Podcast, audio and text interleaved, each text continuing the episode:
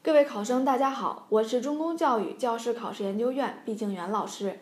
今天的教师资格面试答辩环节由我来为大家示范，希望能对大家有所帮助。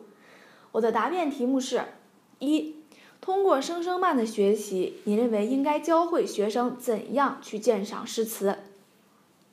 我觉得应该从抓诗眼、抓意象、明意境这三方面下手。诗歌是语言的艺术。古人写诗特别讲究练字，一句诗或者一首诗当中最传神的一个字、一个词，一般都是动词或者形容词。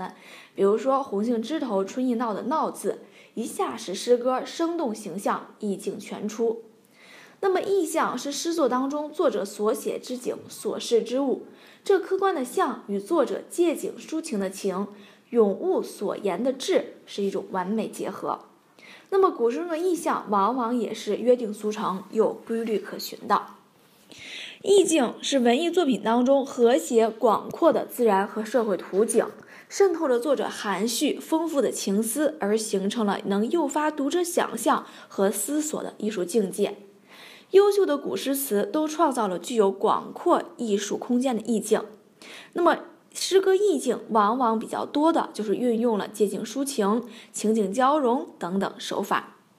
那抓住这几个关键处，我们就可以穿越语言的屏障，迅速触摸到诗人的心灵世界，走进诗的艺术境界。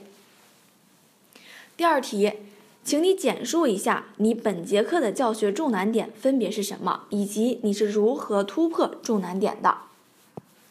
依据教学目标，参照学生已有的知识经验，我确定本课教学的重点是有感情的朗读诗歌，体会词人作品当中别样的愁情。那么，诗歌作品的核心在于意象和意境的创设，在理解内容的基础上，通过对典型意象的赏析，引导学生进入意境，品味情感。这既是重点，也是难点。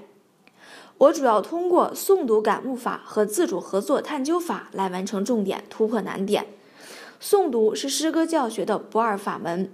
本科教学以诵读为线索，串起对内容、意象和情感的品味与赏析。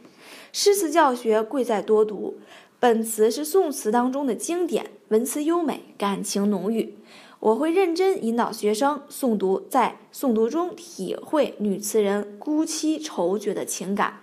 让学生在诵读中发现诗词中的语言美、情感美、意境美，在诵读过程中质疑、思考、品析、鉴赏，并且在教学中设计有深度的问题，让学生讨论，让学生自主合作探究，在探究中大胆质疑、解决问题。非常感谢各位考生能够认真聆听完我的语音示范。